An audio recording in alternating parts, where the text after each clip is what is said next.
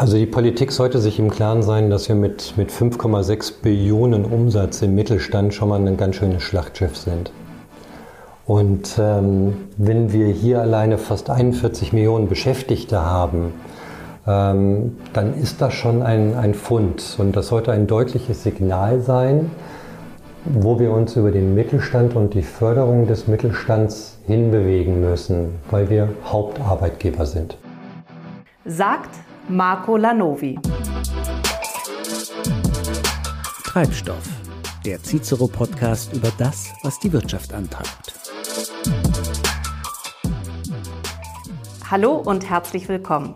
Mein Name ist Michaela Meng und ich spreche hier mit Machern und Entscheidern, die unsere Gesellschaft mit ihren unternehmerischen Ideen und Innovationen voranbringen. Schön, dass Sie zuhören.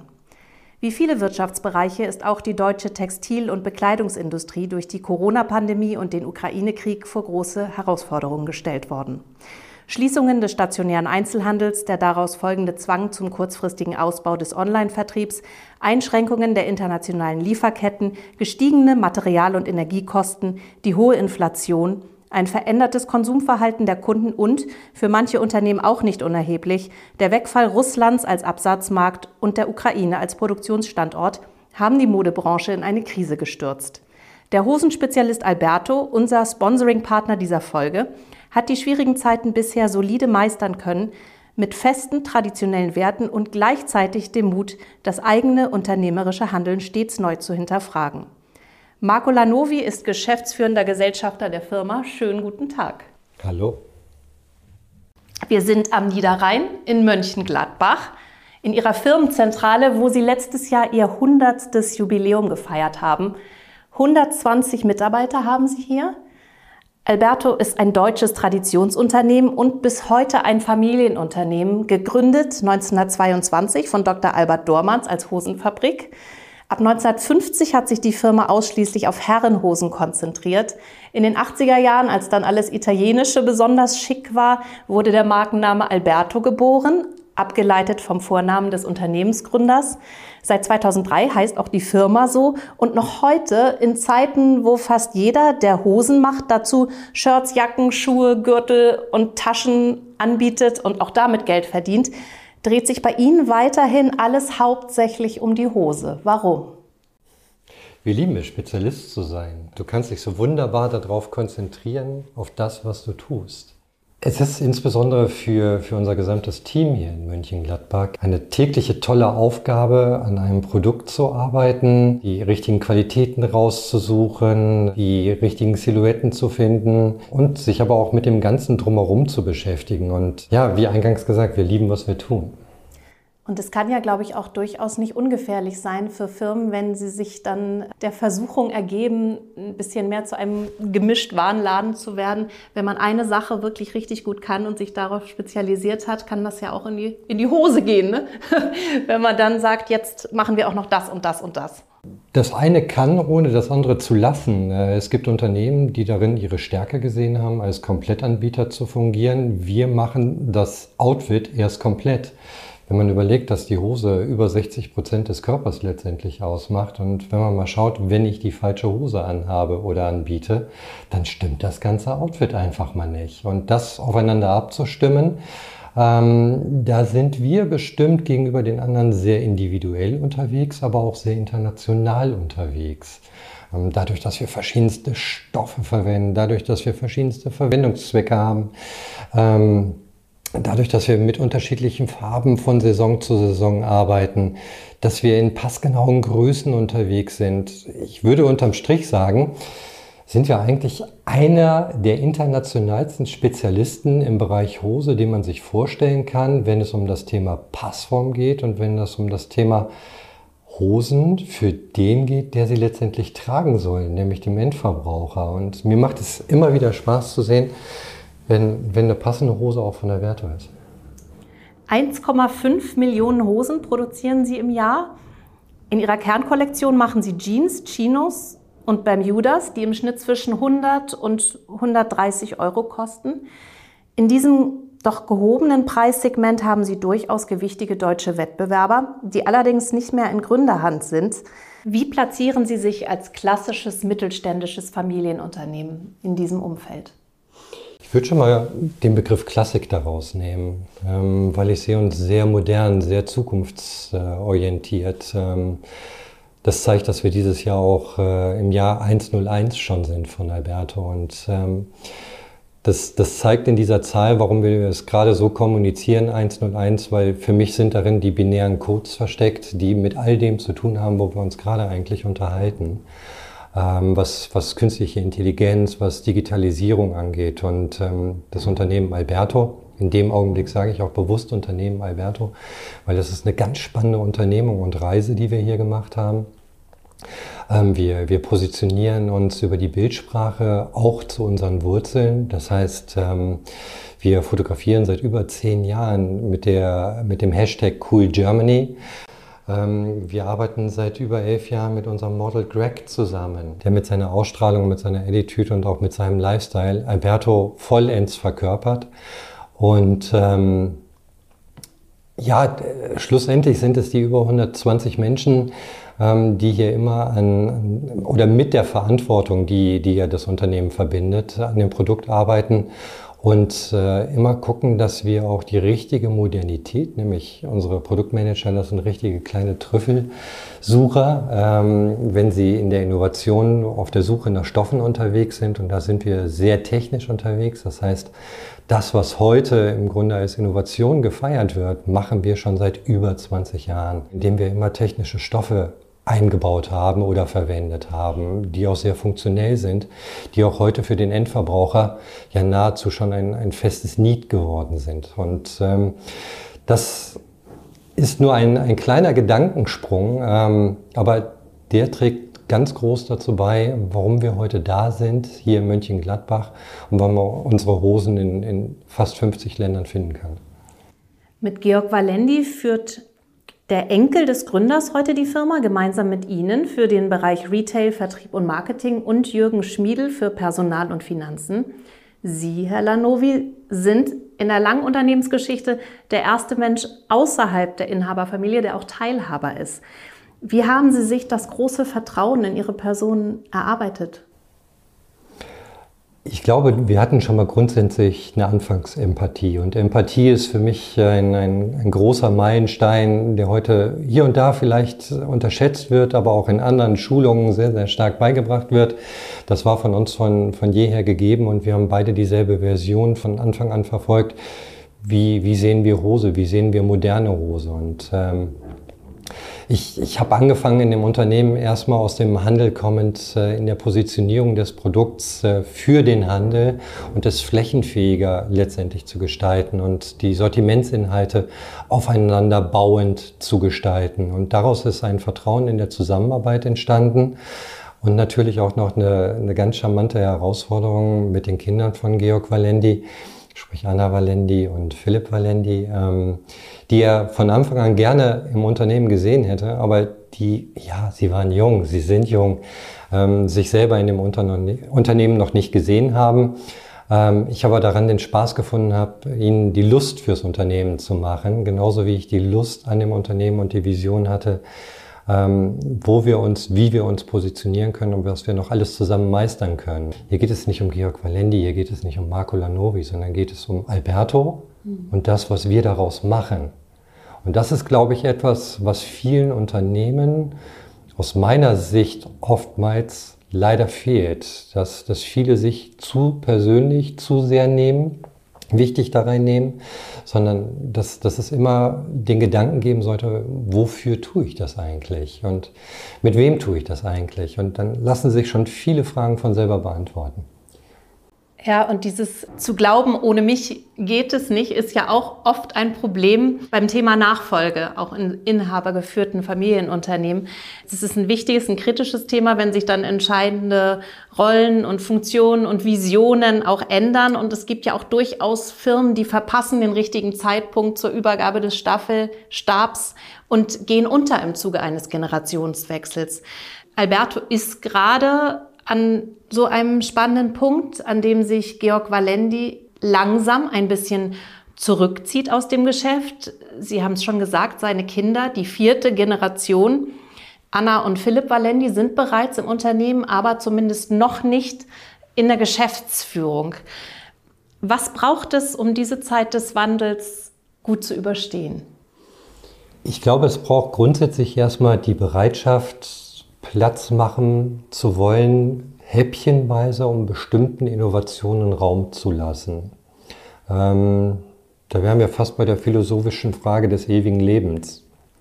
Ähm, ich, ich glaube, ähm, dadurch, dass, dass, und Sie haben das gerade angesprochen, ähm, jeder hat eine, eine gewisse Halbwertszeit, sage ich mal, in einem Unternehmen und hat da auch seine Duftmarken hinterlassen. Aber ich finde es schön, wenn es genau solche Duftmarken sind, worauf Generationen, aber auch andere wieder drauf aufbauen können.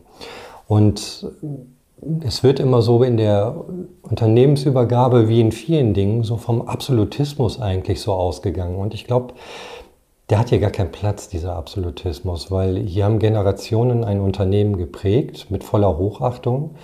Und ich mag, ähm, mag keinen Moment davon, von der Erfahrung, die man gemacht hat, gegenseitig missen. Mir ist das oftmals viel zu sehr in, in diese, ähm, diese Unternehmensberaterrollen so geprägt. Ähm, so, ihr müsst euch jetzt in die Abfolge denken und jetzt müssen wir mal hier klar Schiff machen.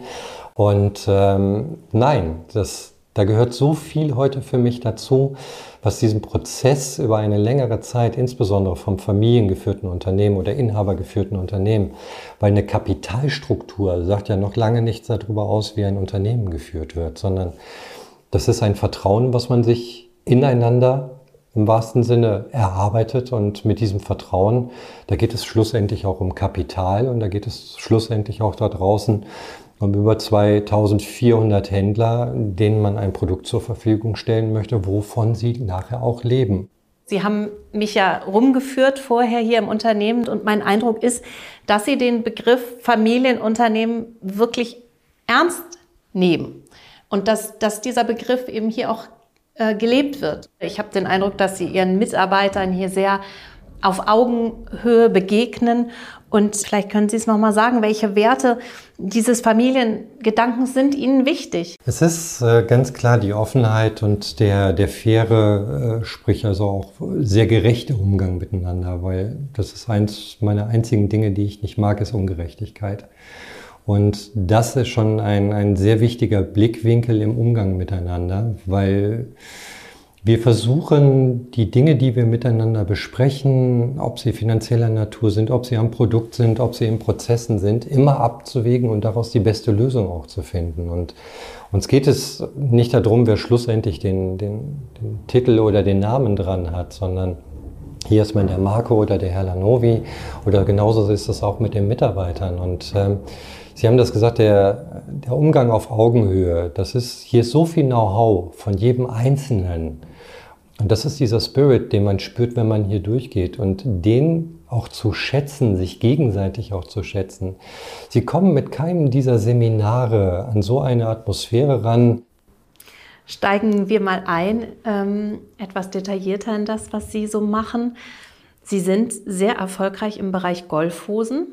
Und um zu verstehen, wie Ihr Unternehmen tickt, finde ich die Geschichte sehr vielsagend, wie Sie überhaupt dazu gekommen sind, sich in diesem Bereich ähm, zu engagieren.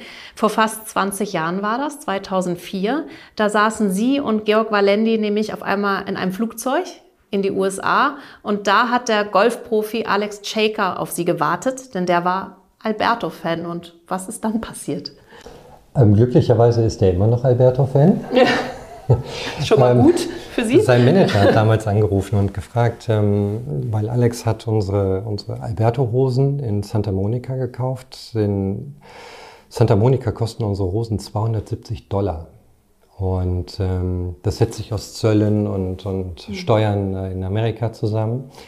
Und war so begeistert von unserer Keramika. Das ist eine Hose, die wir, ein, ein Material, das wir aus Portugal gesourced haben. Da sind Tonstaubmoleküle drin, die für einen Klimaausgleich letztendlich verantwortlich sind und auf dem Golfplatz immer einen guten Look gemacht haben. Sehen aus wie eine Wollhose, ist aber ein Hightech-Material. Und die hat er sich immer gekauft und hat gefragt, hör mal, ich trage die so gerne. Ähm, habt ihr nicht Lust, mich zu sponsern? Dann habe ich gesagt, du kennst unsere Größenordnung des Unternehmens, äh, Geld gibt es keins, aber Hosen. Mhm. Und ähm, dann haben wir uns darauf geeinigt, dass er von uns Hosen bekommt und damit ist er dann noch zum Golfspielen und in Amerika gibt es ganz viele Golfplätze und die sind auch ganz viele unterwegs und überall liegen so ein paar Hosen und dann habe ich am Ende des Jahres mal auf sein Konto geschaut und da hat er über 130 Hosen bei uns abgerufen. Dann habe ich ihn angerufen und habe gesagt, Alex, hast du da in Größe 50 ein Geschäft in Amerika mhm. aufgemacht? Wofür brauchst du die Hosen? Dann sagte er, das kann ich dir gerne erklären, komm doch einfach mal vorbei. Und dann haben wir uns hier als Nicht-Golfer, Herr Valendi und ich, Gedanken gemacht, mein Gott, wenn es so viel Golfer in Amerika gibt und der braucht schon 130 Hosen, was heißt das denn für uns überhaupt? So, und dann, was, was heißt denn eigentlich eine Golfhose? Was macht denn eine Golfhose aus? Warum findet ihr die toll? Und dann sind wir darauf gekommen, dass es darum ging, eine Hose zu tragen, die ich im Büro tragen kann, die ich im Business tragen kann, die ich auf der Feier tragen kann und danach zu meinem Golfspiel, zu meinem Hobby gehen kann. Das heißt, nicht umziehen zu müssen. Mhm. Wir kennen das alle aus der Sportbekleidung. Wenn wir, was weiß ich, Gymnastik, äh, ähm, Tennis, wir haben, wir haben immer unser richtiges Outfit an. Nur beim Golfen war das irgendwie nicht so, sondern es gab zwar Hosen zum Golfen, aber keine Golfhose. Mhm.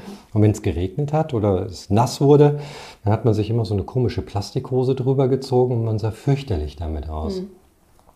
Und das hat uns auf die Idee gebracht, uns mit einem Schweizer Lieferanten jetzt hier zusammenzutun. Das Schöller war das und einfach mal nach Qualitäten zu forschen, ähm, die technisch irgendwo einen Look haben, aber die formell aussehen und eine Funktionalität ähm, auch mit sich bringen. Sondern sind wir auf ein Material gekommen, das nennt sich 3x3, viele bunte Farben und wir haben uns gedacht, wer ist denn die Zielgruppe? Und die Zielgruppe im Golfsport, das, das sind die Manager oder das sind die Geschäftsleute damals zu dem Zeitpunkt, ähm, die eigentlich einen Sport machen mit dem größten Regelwerk. So, du musst leise sein, du darfst nicht schreien, du musst bestimmte Etiketten musst du verfolgen. So, wie können die ausbrechen? Über Farbe. Mhm. Also haben wir ganz viele bunte Stöffchen mitgenommen und habe dann Alex angerufen und habe gesagt, Alex, wir treffen uns in Orlando. Und dann sagte er, ja, ich freue mich auf euch. Und dann saßen wir im Charlie Steakhouse weiß noch ganz genau, so wie Sie jetzt sitzen mit dem Bild hinter sich, war das aber ein Aquarium. Und da waren viele bunte Fische drin. Und in Amerika zeigen die dir das Fleisch immer auf so einem Wagen und leuchten das mit einer Taschenlampe an. Und das ist dann in so einer Folie drin. Das heißt, dementsprechend kann man sich gerade vorstellen, wie dunkel ähm, es in dem Restaurant war. Wir haben dann ausgewählt. Ich habe dem Kellner gesagt, lass mal bitte deine Taschenlampe hier. Und dann haben wir in die Tasche von Herrn Valendi gegriffen, haben die bunten Stoffe rausgesucht und ich habe die angeleuchtet. Mhm. Und dann war in dem Dunklen auf einmal Farbe und ich sah das, das Lächeln und das Gesicht von Alex. Ich habe gesagt, Alex, das könnte der Start sein von Alberto Golfpants bei Alex Checker. Was hältst du davon? Geil. So, dann haben wir uns unterhalten, Fantasien ausgetauscht. Ich habe gesagt, weißt du was, wir bleiben noch zwei Tage länger, wir gehen mit dir auf den Golfplatz. Weil wir wollten ja wissen, als Nicht-Golfer, was machen denn da so die Golfer? Wie zupfeln die ihre Hose? Wo zuppeln die? Wo rutscht was? Wo fällt die Scorekarte raus? Wo kommt der Stift rein? Wo, wo haben die ihren Ball drin? Wo ist der Teeholder? So, wo, was heißt das alles so? Und dann waren wir Autodidakt unterwegs und ähm, haben letztendlich ihn in seiner Hosen- und Golfmotorik beobachtet und daraus eine Hose entwickelt, die anfänglich zugegebenermaßen als eine Marketinghose gedacht war. Ah, hier, Alberto hat Hosen zum Golfen. Und heute kann ich mit Stolz sagen, dass wir daran geglaubt haben, dass wir es weiterentwickelt haben, obwohl kein Händler vorher diese Hosen zum Golfen haben wollte. Mhm. Das heißt, wir sind dann auf eine Messe gegangen, das war die Golf Europe in München, und haben die dort vorgestellt, die Hose, und hatten dann auf einmal über 400 neue Händler. Und das war für uns der Durchbruch mit Alberto Golf im Golfbusiness. Und mit Stolz kann man sagen, dass wir da sicherlich jetzt auch Marktführer in diesem Segment sind. Mhm. Ich glaube, 30 Prozent Ihres Umsatzes machen Sie? Knapp 30 Prozent, ja. Muss man aber fairerweise dazu sagen, als Anna mit uns Unternehmen war, hatten wir so eine kleine Räubergeschichte gemacht, indem ich gesagt habe, ähm, die Damen haben immer nach den, nach den Golfhosen gefragt, warum gibt es sie nur für Herren? Und ich habe mit Anna zusammen eine Damenhose entwickelt. Und ähm, das war auch anfangs nicht gerne erst hier gesehen, weil wir sind eine, eine Männerhosen-Domäne bis dahin gewesen. Ja, genau. 90 Jahre lang haben sie nur Herrenhosen gemacht. Genau, und dann äh, genau. kam auf einmal dieses ganz neue Marktsegment, die genau. Frauen, die und, sie für sich entdeckt und dann haben. Dann haben wir immer so ein bisschen erklärt, ja, wir probieren da mal was aus, wir machen da was. Und Herr Valendi hat da immer mal drüber geschaut. Und natürlich ähm, war in dem Augenblick Anna für mich auch ein kleiner Trojaner, weil sie aus der Familie letztendlich raus war. Und äh, ihr Vater ihr auch das Vertrauen geschenkt hat, da etwas Neues mit mir zu entwickeln. Und ähm, das macht uns beide sehr stolz, dass wir das so jetzt heute an Philipp Valendi in der Verantwortung übergeben konnten, dass wir mittlerweile in den Umsätzen von diesen 30 Prozent, die Sie gerade angesprochen haben, machen wir 50 Prozent mittlerweile mit Damen. Mhm. So, und das, das ist ein echt tolles, tolles Kompliment an das Team, was, was diese Passformen entwickelt, weil man weiß, wie vielfältig eine Damenhose sitzen kann. Und da die unterschiedlichsten ähm, Ansprüchen letztendlich gerecht zu werden, das war das, ähm, was uns den Erfolg nachher auch gebracht hat. Ja, und Sie haben es gesagt, Sie machen sich ganz viele Gedanken darüber, was braucht der Sportler in diesem Falle, jetzt beim Golf gerade, ähm, wirklich, wie bewegt er sich, bückt er sich nach dem Ball, dass das nicht rausrutscht, zum Beispiel das Oberteil, sowas alles. Und sie erobern ja irgendwie gerade eine äh, Nische nach der anderen im Bereich Sportbekleidung. Sie haben sich ähm, das Thema ähm, Funktionsbekleidung für Fahrradfahrer vorgenommen. Sie äh, helfen jetzt auch den Wanderern. Ähm, inwiefern ist Alberto dafür prädestiniert, sich solche neue Märkte zu erobern? Da kommen wir zu der Eingangsfrage im Grunde, was macht einen Spezialisten aus? Und wenn du nur in das eine Produkt rein denkst und denkst, wofür kann ich es verwenden? Ich bin zum Beispiel begeistert, nehmen Sie einen Messerhersteller oder einen Scherenhersteller. Ähm, für was kann man heute alles ein Messer und eine Schere verwenden? Und genauso ist die Frage gestellt, ähm, für was kannst du alles eine Hose verwenden? Und das Schöne ist ja gerade bei Bike, es ist ja nicht als Funktionskleidung immer gedacht, sondern es ist ja aus der Alltagskleidung mit Funktion gedacht. Und ähm, wer schon mal versucht hat, mit, mit einer Raw Denim auf ein Herrenfahrrad zu steigen, der weiß, dass es da irgendwo physikalische Grenzen gibt. Und ähm, da kam natürlich die Idee, Mensch, wir haben Hosen und wir waren übrigens auch hier einer der ersten Jeanser, die überhaupt Stretch in der Jeans verarbeitet haben. Was man heute so selbstverständlich überall sieht. Daneben gab es noch den einen oder anderen italienischen Anbieter, der das gemacht hat. Aber da gehörten wir mit zu den ersten und das hat gerade als es damals auch zu den schlanken Silhouetten, jetzt sind wir ja gerade auf der Linie der etwas weiteren Silhouetten wieder, aber alles hat so seinen Stil gefunden und dadurch auch seine Bequemlichkeit. Und ähm, wir haben damals mit einem Hightech-Material angefangen, äh, T400. Es war, war ein Garn, was eine extrem hohe Elastizität im Stoff bewirkt hat. Und damit hat man sich sehr bequem gefühlt, äh, auch als Jeans. Und wer heute eine normale Jeans trägt, der weiß, wie beengend die letztendlich auch sein kann. Und das haben wir uns zunutze gemacht für Bike und haben uns angeschaut, wenn ich mit so einer Fahrradhose, und wir haben schon sehr früh in die Mobilitätsveränderung reingedacht. Das heißt, wir denken nicht nur Hose, sondern wir denken, was macht die Hose in unserer gesellschaftlichen Veränderung eigentlich zukünftig aus? So, wie wird das Verhältnis sein? Wo arbeite ich demnächst? Wie komme ich zur Arbeit? Wie kleide ich mich auf Anlässen? Ähm, wie kleide ich mich in meinem Hobby? Ähm, und früher hatte man eine Hose, das war die Hose für gut, und man hatte eine Hose, die war für, für den Tag. Und heute hast du für jeden Anlass eine Hose.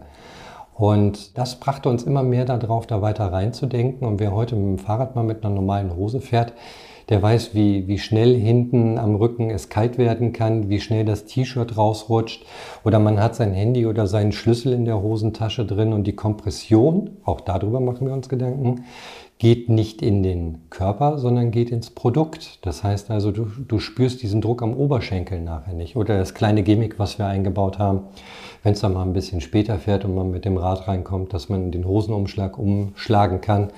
Und es reflektiert danach und man hat noch eine gewisse Sichtbarkeit. Zwar ein modisches Element, aber mit Nutzen. Ja, und ich muss mich auch nicht mehr umziehen, was Sie auch bei der Golfbekleidung schon gesagt haben, wenn ich jetzt mit dem Fahrrad zur Arbeit fahre und bin vielleicht auch mal zwischendurch bin ich noch in Regen gekommen oder äh, ich habe irgendwie einen Kundentermin noch, äh, wo das auch ein bisschen gut aussehen soll. Dann denken Sie ja auch immer so, dass man einfach diese Hose dann auch anlassen kann den ganzen Tag. Ne? Das ist ganz sehr genau, smart. Ganz genau. Also im Grunde ist es von, von, vom Job auf die Couch und vom Couch zu den Freunden. Und äh, wenn man sich das so vorstellt, äh, was kann es Schöneres geben als die Lieblingshose? Und äh, ich glaube, man, man kennt viele Bilder, wo der Mann ähm, vor seiner Lieblingshose vor der Waschmaschine mit der Trommelbewegung nachguckt, wann ist sie wieder draußen und sauber und wieder trocken. Und ähm, ja, wir wollen einfach die Lieblingshose sein für jeden Verwendungszweck. Im stationären Handel verkaufen Sie Ihre Produkte in 56 Ländern auf über 2500 Verkaufsflächen und zwar in Premium-Kaufhäusern wie KDW, Oberpollinger, Bräuninger oder bei ausgewählten Herrenausstattern. Selbst betreiben Sie aber nur einen einzigen Laden. Dabei könnten Sie mit eigenen Filialen doch Umsatz machen, ohne etwas von Ihrer Handelsmarge abgeben zu müssen. Welche Gedanken stecken hinter Ihrem Vertriebskonzept? Den einzigen Laden, den Sie betrachten, das ist unser Concept Store, wo ich auch sehr happy bin, dass mein Sohn Patrick Lanovi den betreibt. Ähm, dieser Concept Store ist entstanden, bewusst hier am Standort München-Gladbach, weil ich kein Fan von Outlets bin.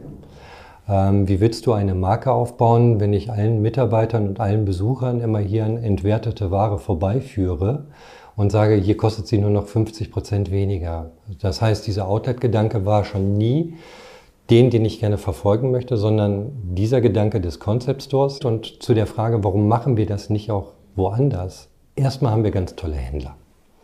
Sie haben einige davon aufgezählt, aber da gibt es noch ganz, ganz viele. Und wir haben uns hier auf die tollen Händler spezialisiert, weil wir komplettieren Outfits und wir wollten auch einen Zugriff zu dem Store haben. So, und unser Produkt lebt von dem Mensch, der es mit verkörpert und wir brauchen nicht einfach einen Verkäufer, sondern wir brauchen, der das Produkt lebt. Sie haben ja vorhin auch gesagt, ähm, wir setzen nicht so auf die Masse, sondern eben auf die Qualität. In den Zeiten, in denen wir uns bewegen, wo der Onlinehandel ähm, jetzt ja auch stark zugenommen hat durch Corona unter anderem, äh, liegen darin vielleicht auch die Chancen für den stationären Handel, wenn man sagt, man macht es so ähnlich wie Sie mit Ihrem Concept Store, dass man die Leute begeistert mit wirklich Produkten, wo man sagt, die habe ich jetzt wirklich für dich äh, ausgewählt und dass auf den Verkaufsflächen, die Sie haben, die Leute das Gefühl haben, äh, da wird ihnen jetzt was geboten, was sie auch emotional irgendwie tangiert, wo es ähm, ja, was eben nicht so beliebig ist, sondern eben speziell, dass das die Leute auch wieder in den stationären Handel lockt, so etwas. Dieses Einkaufserlebnis. Die Fingerspitzen müssen sich verlieben. Wer einmal in den Laden gegangen ist und auf, auf Handhöhe über die Stoffe gegleitet ist, der erkennt sehr schnell in seiner eigenen Reflexion, wann habe ich zu dem Produkt gegriffen und wann nicht. Und wenn die Fingerspitzen schon Nein sagen, greifst du auch schon nicht mehr dazu. Da kann das noch so schön aussehen, weil du wirst meist bestätigt dadurch. Und wir haben aber über 90 Prozent ganz tolle Fachhändler draußen, die genau nach dieser Art und Weise ihre Sortimente aufbauen, die sie darstellen. Aber wir haben auch Fachhändler, die leben davon, die Kompetenzen herauszustellen. Das sind die sogenannten Shoppartner. Da gibt es ganz viele tolle von. Einige haben Sie vorhin genannt, ob das KDW ist, Pollinger ist ähm, oder ob das ein Bräuninger ist. Ähm, aber es gibt auch sehr gute Galeriehäuser dazwischen. Ähm, das heißt, die, die Standorte haben ja alle ihre Berechtigung, weil ja ein Konsum stattfindet. Nur die Frage ist halt, wie ist das richtige Wirtschaften? Und bei dem Gang vorhin durch die Firma hat man gesehen, dass wir hier über 270.000 Hosen haben, die wir tagtäglich zur Verfügung stellen, um nachzuordern. Da stellen wir ganz tolle Systeme über B2B, über EDI, ähm, über persönlichen Kontakt, über Besuche zur Verfügung, um entsprechend immer wieder das richtige Produkt in der richtigen Größe auch auf der Fläche zu haben. Ähm, das schafft aber auch eine Kapitaleinsparung in erster Linie erstmal für den Händler. Und da sind wir sehr früh vor 20 Jahren eingestiegen in das Segment. Und das hat uns letztendlich auch das Wachstum gebracht, ähm, weil wir überschaubare Flächen haben. Und leider ist es so bei Hose. Jeder kennt das, der eine Hose kaufen möchte. Du hast eine große Auswahl an Hosen da liegen, aber nur die eine Größe ist die richtige für dich. Und das zeigt, warum es so wichtig ist, Spezialist für dieses Produkt zu sein. die richtige Größe entsprechend nachher anbieten zu können. Und ähm, da geht es nachher über gesonderte Präsentationsformen, nicht zu viel Volumen zu zeigen. Wir kommen aus einer Zeit, das dürfen wir ja alle letztendlich nicht vergessen, das war das Kataloggeschäft. So, da, da wurden Volumen nachher gezeigt. Ähm, überall war Ware, Verfügbarkeit. Jetzt haben wir Ware en masse. Ähm, und ich nehme uns da auch als Industrie, auch uns mit in die Verpflichtung, mit diesen Ressourcen vernünftig umzugehen, die wir haben, weil wir haben nur diese Materialien, die wir verarbeiten können. Und da müssen wir uns sehr genau überlegen, für was wollen wir die verarbeiten. Und ein Weiter so und ein, ein, ein Schlachten und ein, ein, ein Outlet ausbauen. Kann auf Dauer so nicht funktionieren, wenn wir alle mit Verantwortung in diesem Kreislauf teilnehmen wollen, auch in Zukunft. Ja, Nachhaltigkeit ähm, treibt uns alle um momentan und Sie auch schon lange hier. Äh, in der Hosenproduktion geht es sicher unter anderem um Transportwege, um äh, Materialien, bei Jeans auch um den Waschungsprozess der Hosen, im Vertrieb äh, um den Bereich des Versands und des Retourenmanagements. Wie nachhaltig arbeitet Alberto? Also wenn man schon mal grundsätzlich sieht, dass wir über 100 Jahre alt geworden sind, also 101 Jahre, dann sehen wir Nachhaltigkeit auch schon mal in der Unternehmung. Ähm, das sind wirtschaftliche Prozesse, die wir hier sehr nachhaltig sehen. Ähm, Nachhaltigkeit heißt für uns in der Ressource vernünftig miteinander umzugehen. Ähm, für mich ist in Summe, wenn ich mal dazwischen grätsche jetzt schon gleich, Nachhaltigkeit kein Marketing. Nachhaltigkeit ist ein gelebter Prozess und wenn wir heute in der CAD, CAD muss man sich vorstellen, das ist unser System, wo wir unsere, unsere Lagenbilder erstellen, um optimal die Materialien für, für die Hose rauszuarbeiten. Wenn wir da eine Nutzung von über 85 Prozent haben, dann haben wir 15 Prozent Verschnitt und selbst diese 15 Prozent Verschnitt führen wir wieder der Verwendung zu. Ähm, wir, wir sourcen nur das, was wir tatsächlich für die Produktion brauchen. Ähm, wir gehen mit dem Gut Wasser sehr sensibel um. Also es wird leider viel zu viel Wasser nach hinten raus, nach dem Kauf des Produktes verwendet, als wir eigentlich in der Herstellung haben. Wir achten darauf, dass äh, energetisch ähm, unsere Hosen nur zwischen 30 und 40 Grad gewaschen werden brauchen, wenn sie dann mal gereinigt werden müssen. Wir achten darauf, dass die Hosen sehr lange formstabil sind, damit man sie nicht so oft in die Wäsche geben muss, nur weil sie aus der Form gegangen sind, sondern da, da ist eine Idee hinter, da sind Rücksprungwerte sind dahinter, die die Hose immer in einer ganz tollen Silhouette erscheinen lassen. Ähm, das, das sind alles erstmal Antworten, wo man sagt, was hat das mit Nachhaltigkeit zu tun, aber es trägt in die ganze Kette ein. Und ja, schlussendlich, nehmen Sie BSCI, nehmen Sie Ökotech Standard. Ähm, das sind alles Labels, die haben wir. Aber das verstehe ich heute nicht unter Nachhaltigkeit, sich mit Labels zu schmücken, sondern für mich sind das gelebte Prozesse miteinander. Und nachhaltig heißt auch immer ein Bewusstsein zu schaffen. Als wir alle in die Energiekrise rein sind, hat jeder sofort gesagt, äh, ja, macht das Licht aus.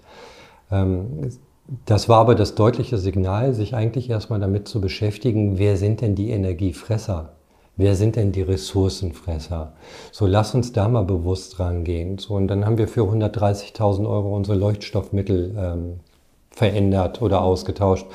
Ähm, haben bestimmte Ideen über Bewegungsmelder und ähnliches entwickelt und haben eine enorme Einsparung auf einmal in, im Energiesektor geschaffen. Mhm. Ähm, wir haben andere Möglichkeiten des, des Heizens, des Lüftens letztendlich verwendet, um mit Ressourcen umzugehen. Das hört sich alles sehr einfach an, aber genau das ist das, was ich finde, was den Mittelstand und eine Unternehmung wie uns ausmacht. Wir denken einfach, wir denken pragmatisch, wir, wir denken in den Prozess hinein, was kann ich jetzt tun und geben da nicht irgendwelche großen Studien in Auftrag, was könnte Nachhaltigkeit bedeuten, sondern wir machen alle dafür verantwortlich, wir geben allen ein Bewusstsein und lassen sie an dieser Kette teilhaben. Und ja, es ist ein Prozess, der zum Glück nie endet. Also Nachhaltigkeit endet nie und wird auch nie enden. Weil wir schlussendlich immer mit einer Ressource zu tun haben, entweder mit der verwendeten oder mit der verarbeiteten Ressource. Und das ist etwas, wenn man das im Bewusstsein hat und immer wieder eine neue Kreativität daraus wachsen lässt oder einen neuen Vorschlag, dann, dann, kommen wir immer wieder einen neuen Schritt weiter und das freut mich unheimlich. In Ihrer Produktion, da machen Sie ja auch schon lange das, was andere jetzt erst aufbauen müssen in Zeiten unterbrochener Lieferketten und dem Ruf nach nachhaltiger und fairer Produktion. Sie fertigen in Europa und weitgehend unabhängig von China. Sie bekommen nur 5% ihrer Materialien aus Asien, 95% kommen aus Europa. Warum haben Sie sich nicht äh, von den vermeintlich attraktiven Bedingungen im asiatischen Raum verführen lassen?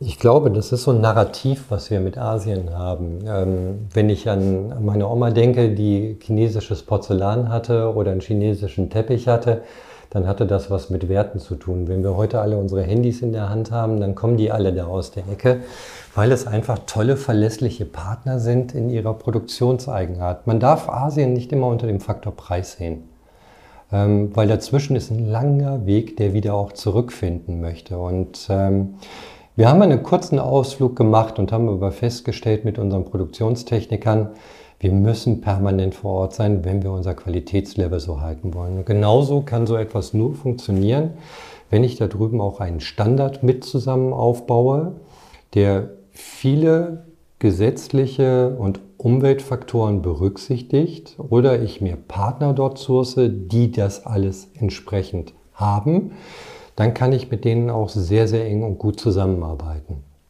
Und ja, ich sag mal, warum in die Ferne schweifen, wenn zum Teil das Gute so nah ist? Wir haben in Portugal, wir haben Italien, wir haben in Spanien, wir haben in der Türkei ganz tolle Stofflieferanten in jeglicher Hinsicht. Aber wir haben halt auch tolle, intelligente Stofflieferanten, die aus Asien kommen, aber auch aus Italien. Mhm. Und Sie produzieren in Polen, Rumänien und Tunesien und hier in Deutschland auch zum Teil, oder? Ja, es ist in äh, Deutschland weniger. In Deutschland machen wir sehr viel Waschversuche. In Deutschland ähm, ist jedes Musterteil oder jede Hose, die Sie von uns gesehen haben draußen, die ist einmal hier bei uns unten. Ich habe es Ihnen ich vorhin gezeigt. gezeigt ja. Die Nähmaschinen sind echt. Mhm. Auch die Näherinnen, die dahinter stehen, das sind echte Spezialisten. Und das wird alles einmal hier gefertigt und entsprechend auch ähm, dann erst für die Produktion freigegeben. Und ja, die Standorte selber, sie sind halt unheimlich kommunikationsnah, muss man sagen. Ja, es sind teurere Standorte. Und wenn ich die Frage gestellt bekomme, ähm, inwieweit habt ihr denn die ganzen Steigerungen der Kosten in euer Produkt weitergegeben, kann ich immer im Wesentlichen sagen, wir haben keine spekulativen Kosten weitergegeben. Baumwolle zum Beispiel an der Baumwollbörse wird das gehandelt, Strom wird an der Börse gehandelt. Die haben wir nicht weitergegeben, weil das sind spekulative Kosten für uns. Was wir aber gerne weitergeben, das sind die Lohnkosten, weil das sind die Mitarbeiter, die unser Produkt auch fertigen.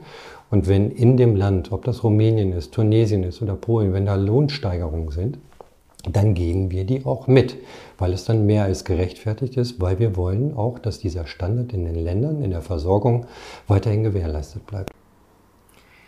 Wir haben schon immer mal wieder an verschiedenen Stellen ähm, das angerissen, die besonderen Zeiten, in denen wir gerade leben und unter denen Sie auch arbeiten müssen. Die Modebranche, die steht ja schon seit einigen Jahren unter Druck und damit mussten sie schon umgehen. Aber dann kam mit der Corona-Pandemie und dem Ukraine-Krieg noch externe Schockereignisse dazu, ähm, mit denen auch erfahrene Manager wie Sie noch nie konfrontiert wurden vorher blicken wir zunächst auf Corona. Auf einmal fielen die Einzelhandelsumsätze weg, ähm, die Lieferketten haben nicht mehr funktioniert, die Läger waren voll mit produzierter Ware, viele Arbeitsprozesse mussten neu gedacht werden. Wie haben Sie diese Zeit erlebt und als Chef Ihr Unternehmen und Ihre Mitarbeiter da durchgeführt? Wie ein nasser Hund hast du dich einmal geschüttelt und hast dann letztendlich gesagt, okay, wo müssen wir ran? Jeden Bereich durchleuchtet und sparen kannst du dann, wenn du was hast. Wenn du nichts hast, kannst du nicht sparen. Und zum Glück haben wir etwas, was wir sparen konnten und einsparen konnten und wo wir auch unsere Mitarbeiter mitfinanzieren konnten. Ja, auch wir haben KfW-Darlehen in Anspruch genommen, das war aber relativ schnell wieder zurückgezahlt. Ähm, wir sind auch moderat runtergefallen, weil wir wahnsinnig tolle, kreative und loyale Händler hatten, die sich auch jedes Geschäftsmodell nachher ausgedacht haben. Das war so ein bisschen der leidliche Boom des Onlines, ähm, wo ich immer mit dem Argusauge drauf geschaut habe. Ähm, auch dann, ich habe alles durchgehen lassen, weil vieles davon heute schon gar nicht mehr existent ist oder in, in großen bis mittelschweren Krisen letztendlich drin ist. Ähm, wir haben zum Glück nicht viele Prozesse verändern müssen, weil wir schon immer sehr modern angepasste und flexible Prozesse haben, die uns eine hohe Flexibilität haben geben lassen, ähm, wo wir alle auch sofort mit eingreifen konnten. Und was Fakt ist, diese, diese Phase, die stand in keinem Lehrbuch drin. Da, da gab es keinen Plan A und B letztendlich für, sondern da musste man sich drin finden. Wenn es nicht so ernst gewesen wäre, hat es sogar Spaß gemacht. Mhm. Also die Krise auch ein bisschen als Chance. Ja, weil es war die Möglichkeit, Dinge mal zu überdenken. Es war die Möglichkeit, in neue Prozesse reinzugehen. Und wenn ich jetzt rückwärts betrachte, ist da vielleicht maximal 10 Prozent, was wir irgendwo verändert haben und haben aber einen sehr guten Sockel, auf dem wir weiterhin aufbauen und auf dem wir moderat immer diese Innovationen spielen.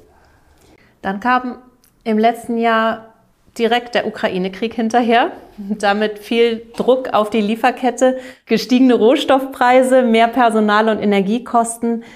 Eigentlich müsste die Konsequenz ja höhere Verkaufspreise sein. Aber gleichzeitig sind die Kunden natürlich auch von den Problemen betroffen und äh, haben durch die gestiegene Inflation und höhere Energiepreise weniger Geld in der Tasche.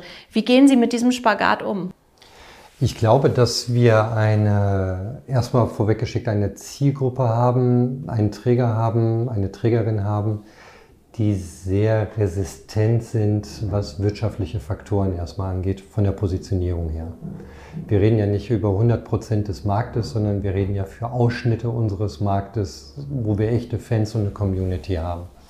Und die haben sich auch nicht davon beirren lassen, ähm, Im Gegenteil, im, in den zwei Jahren hatten wir ein sehr starkes Golf-Business, weil der Trend ging zur Dritthose hm. und die Reisefähigkeit war so nicht mehr gegeben. Ähm, und auf der anderen Seite, ähm, was, was unser Kernprodukt Modernität Hose angeht, ähm, hat man durch Homeoffice oder veränderte Arbeitsweisen, Mobilitätsweisen auch von profitiert, weil wir immer in neue Möglichkeiten ja reingedacht haben. Ähm, was auf der anderen Seite ja dem, dem ganzen Leiden von allem hinweggeht, ist, dass wir einen Umdenkprozess mit Energie haben, dass wir einen Umdenkprozess mit Ressource haben und vielleicht auch mal einen, einen politischen Umdenkprozess in vielen Dingen auch dazu bekommen. Und ähm, ich, ich würde mal so sagen, Hose ist äh, wirtschaftlicher und politischer denn je, weil wenn man so viele Länder letztendlich bedient und an so vielen Faktoren letztendlich auch dranhängt, ähm, ganz abgesehen von den Währungsschwankungen, das ist das, das Kleinste letztendlich. Ähm, aber nimm die Schweiz. Die Schweiz zum Beispiel als hochwertiger Markt ist unser hochwertigster Markt für unser Produkt.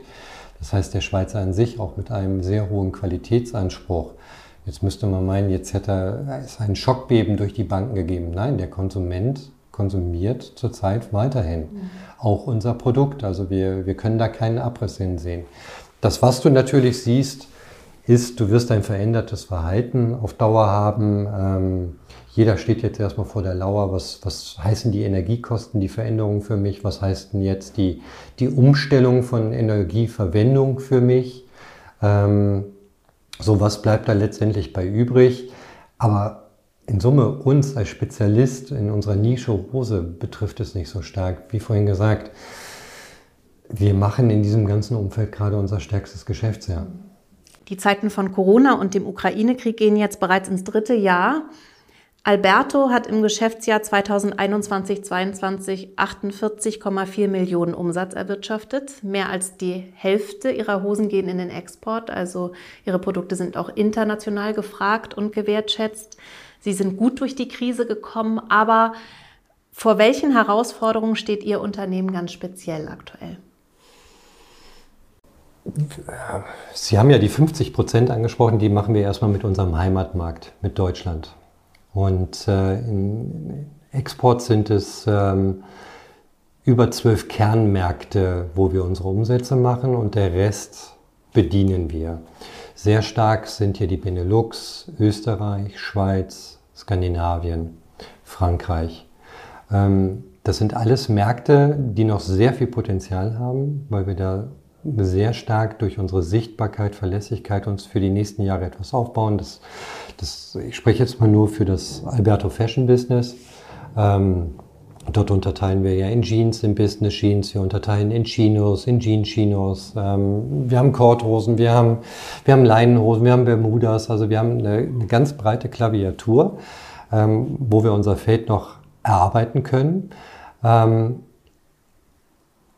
als nächstes dagegen ist der Golfbereich und der Golfbereich hat noch unheimlich viel Potenzial entdeckt zu werden. Wir haben über 60 Millionen Golfer auf der Welt und viele davon sind beginnend in dem Emirate-Raum, asiatischen Raum bis hin zu Südkorea.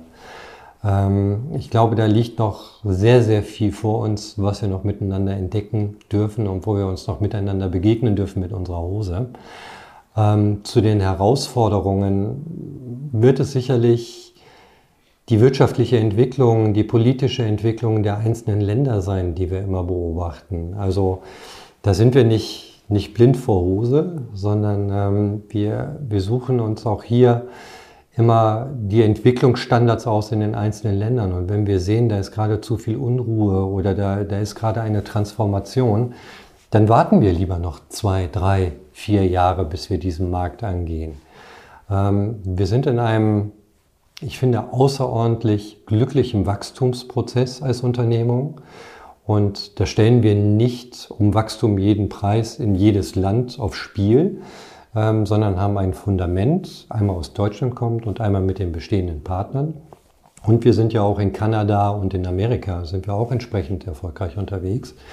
Ähm, das zeigt, dass wir hier schon ähm, spielen können mit dem, was wir, was wir noch als Visionen haben. Und ähm, da ist auch nicht in erster Linie, müsste man meinen, ja, jetzt im Rahmen von Internet, da seid ihr überall auf der Welt verfügbar. Nein, es gibt in jedem Land gibt es einen Internetspezialisten, einen Online-Shop-Spezialisten, der auch dann unser Ansprechpartner ist dafür, wie wir online entsprechend präsent sind. Ähm, wenn man überlegt, dass eine der höchsten ähm, Effizienzfresser im Grunde die Retoure ist im Online-Business äh, bei Textil, dann ist es für uns unheimlich wichtig, richtige Partner zu haben und auch nach wie vor ein Produkt zu liefern, was entsprechend gut passt, weil was ich mir bestelle und direkt passt und gefällt, brauche ich nicht umtauschen. Sie haben ja aktuell schon eine sehr niedrige Retourenquote. Ne? Ich bin wahnsinnig stolz darauf, dass wir es geschafft haben, eine Retourenquote äh, unter 20 Prozent zu haben. Und das ist für die Branche alles andere als übrig. Das heißt, wir halten schon mal 30 Prozent der restlichen verstopften Straßen frei. Wunderbar. Sie haben es gerade gesagt, Ihr ähm, Fundament ist hier in Deutschland und Sie haben vorhin auch schon erzählt von Cool Germany, ähm, davon, dass Sie Ihre jährlichen Kollektionsshootings nicht irgendwo auf der Welt machen, sondern eben hier in Deutschland immer an einem besonderen Ort. Sie bekennen sich deutlich zu Ihrer Heimat. Was wünschen Sie sich von der Politik, um mittelständische Unternehmen wie Ihres zu stärken und Deutschland als Standort attraktiv zu halten? Also die Politik sollte sich im Klaren sein, dass wir mit, mit 5,6 Billionen Umsatz im Mittelstand schon mal ein ganz schönes Schlachtschiff sind. Und ähm, wenn wir hier alleine fast 41 Millionen Beschäftigte haben, ähm, dann ist das schon ein, ein Fund. Und das sollte ein deutliches Signal sein, wo wir uns über den Mittelstand und die Förderung des Mittelstands hinbewegen müssen, weil wir Hauptarbeitgeber sind. Ich will jetzt gar nicht mal die, die einzelnen Industriezweige damit ansprechen. Ähm, da ist jeder, ob der als Einzelunternehmung dort aktiv ist mit 10 Mitarbeitern, 5 Mitarbeitern oder aber mit 500 Mitarbeitern.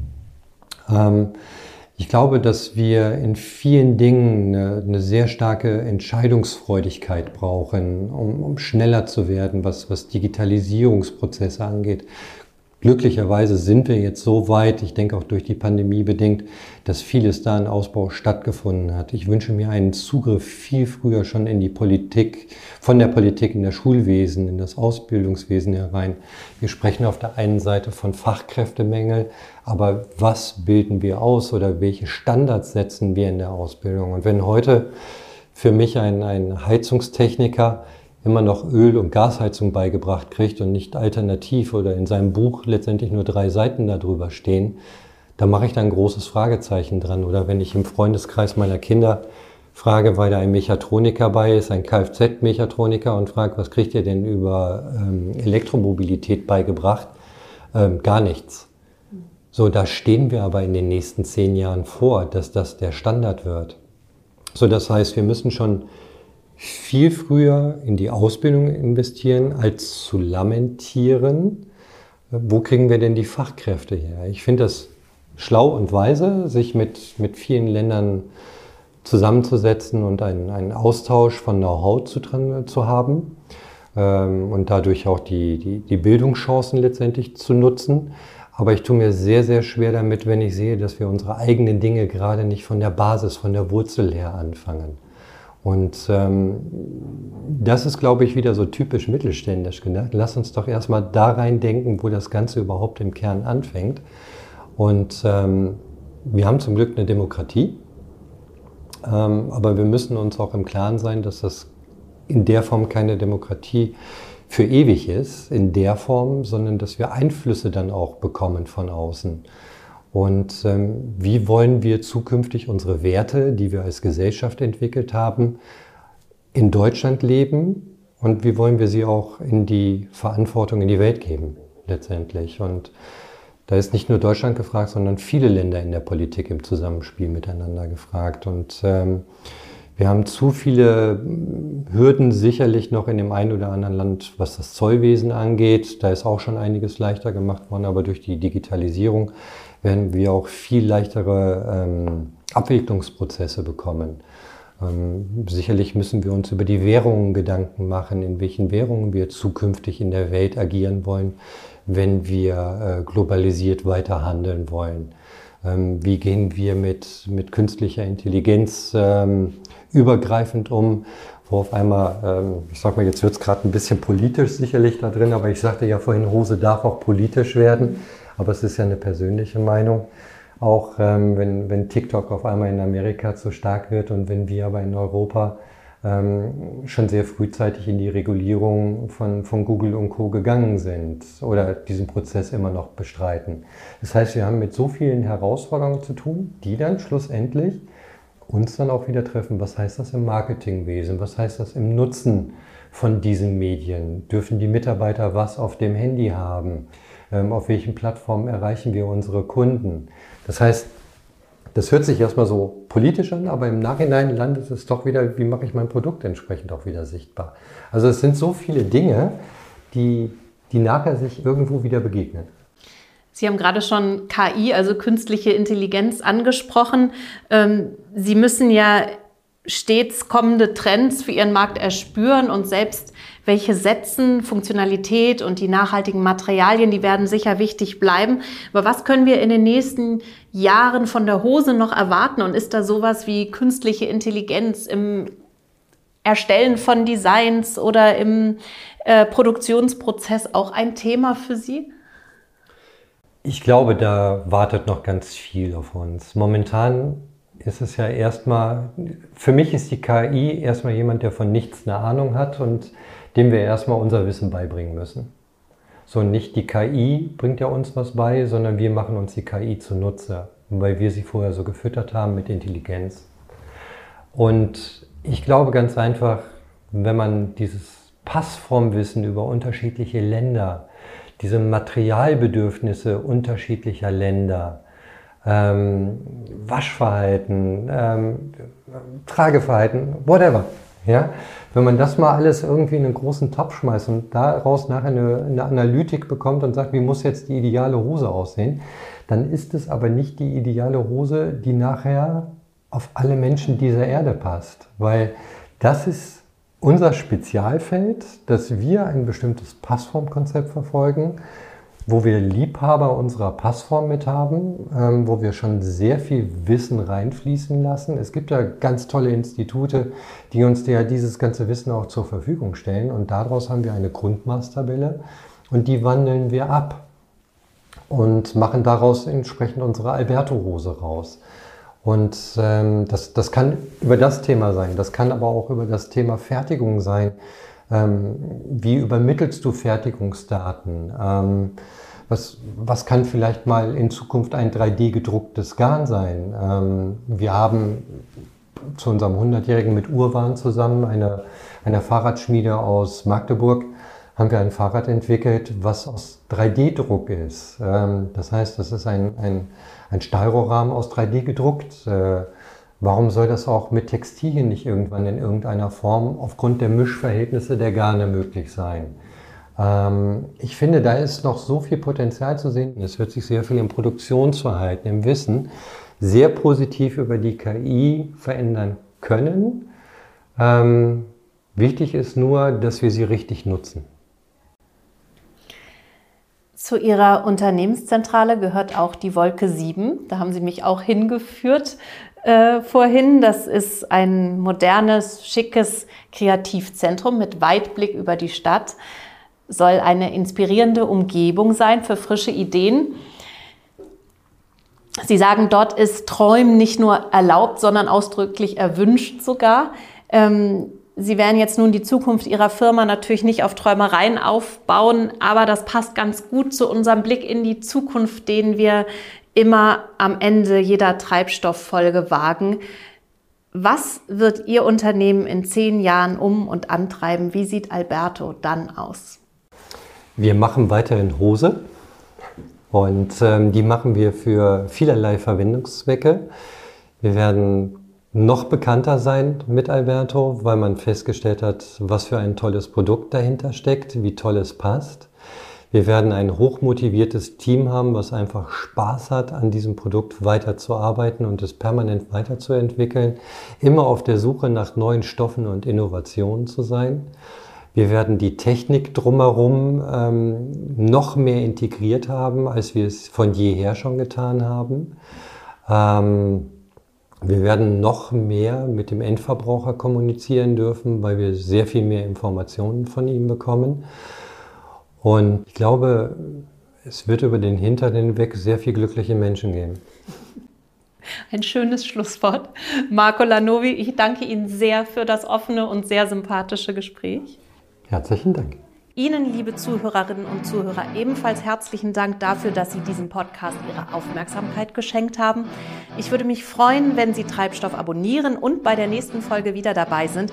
Sie finden uns auf cicero.de und allen bekannten Podcast-Plattformen. Treibstoff, der Cicero-Podcast über das, was die Wirtschaft antreibt.